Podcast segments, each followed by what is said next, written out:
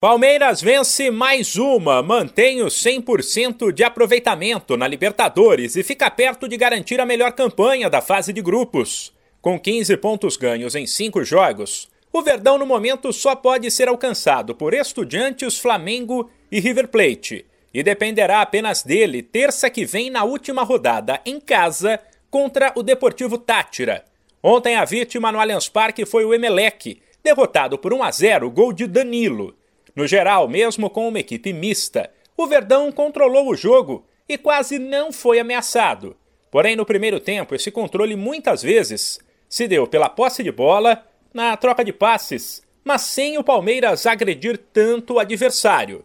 Já na segunda etapa, quando o Emelec tentou reagir e o jogo ficou mais pegado, o Verdão pressionou e marcou aos 29 minutos. Depois, o técnico Abel Ferreira foi questionado sobre o que faltou para que, contra um adversário bem mais fraco, o time conseguisse um resultado melhor. Acho que não faltou nada, tu viste o jogo como eu vi, visto que nós rematamos 22 vezes no golo e visto que faltou só uma coisa, ser mais efetivo, em vez de fazer um golo, fazer 3 ou 4, que era o que podíamos ter feito pelo que queríamos. O resto não faltou mais nada, o resto é jogo, é futebol. No futebol é o único desporto que é possível o adversário entrar dentro de campo, não fazer um único remate e ganhar o jogo. É assim como há equipas que ganham e empatam e é fazendo um remate à baliza. E há equipas que ganham sem fazer nenhum remate à baliza.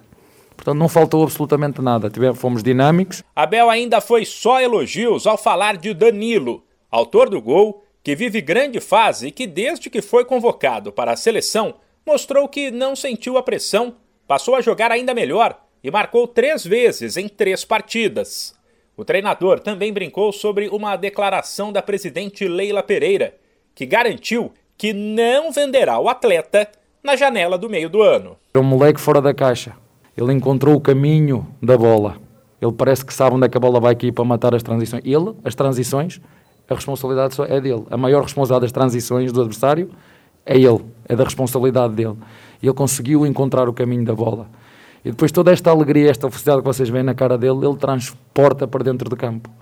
E ele só está a colher o que plantou. É ele. Portanto, o mérito é dele e dos colegas dele, porque seguramente os mais velhos também, lhe, também o ajudam. E em relação à Leila, espero só que estamos juntos nessa decisão. O Verdão volta a campo sábado, fora de casa, contra o Juventude, pelo Campeonato Brasileiro. De São Paulo, Humberto Ferretti.